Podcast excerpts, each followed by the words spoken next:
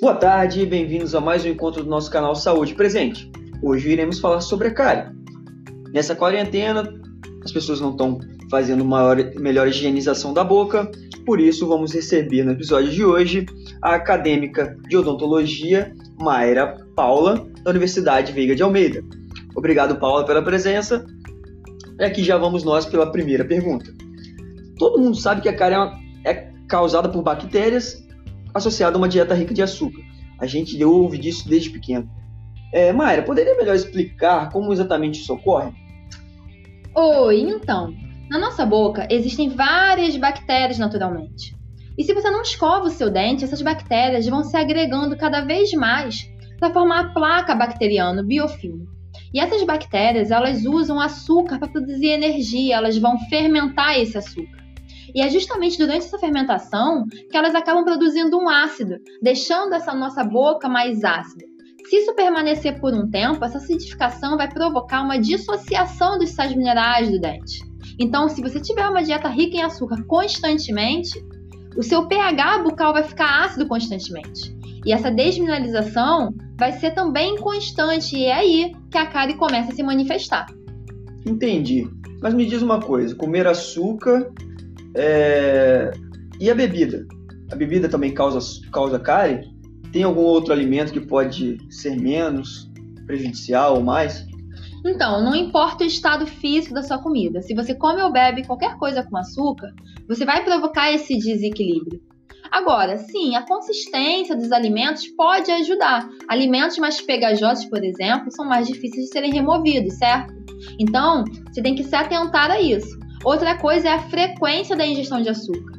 É melhor você comer doce uma vez ao dia do que você comer vários pedaços de doce ao longo do dia. Ok, me surgiu uma coisa. É, nessa quarentena tem muita gente com ansiedade, depressão, muita gente tomando remédio. É verdade que esses remédios podem causar cárie? Então, eles não causam a cárie em si, mas eles podem sim aumentar a chance do indivíduo desenvolver a cárie. Alguns medicamentos causam a redução da saliva. E a saliva é super importante, é ela quem repõe sais minerais do nosso dente. E ela ainda contém substâncias antibacterianas. Então, se você usa esses medicamentos, você tem que ficar um pouco mais atento à sua dieta, à sua higiene. Temos uma pergunta de um ouvinte. Ele diz que não gosta, não gasta, gosta de gastar tempo escovando os dentes, então usa enxaguante, enxaguante bucal. Tá tudo certo então? Não, de jeito nenhum. O enxaguante bucal é uma ferramenta. A única coisa que ajuda a desagregar o biofilme é a escovação, é a remoção mecânica. Se você não faz isso, não adianta nada só jogar enxaguante bucal ali.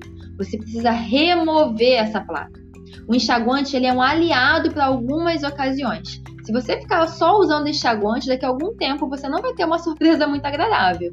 Ih, tá vendo aí? Achando que estava arrasando com tomando banho de enxaguante? Brincadeiras à parte, a gente já sabe, doce e refrigerante temos que cortar.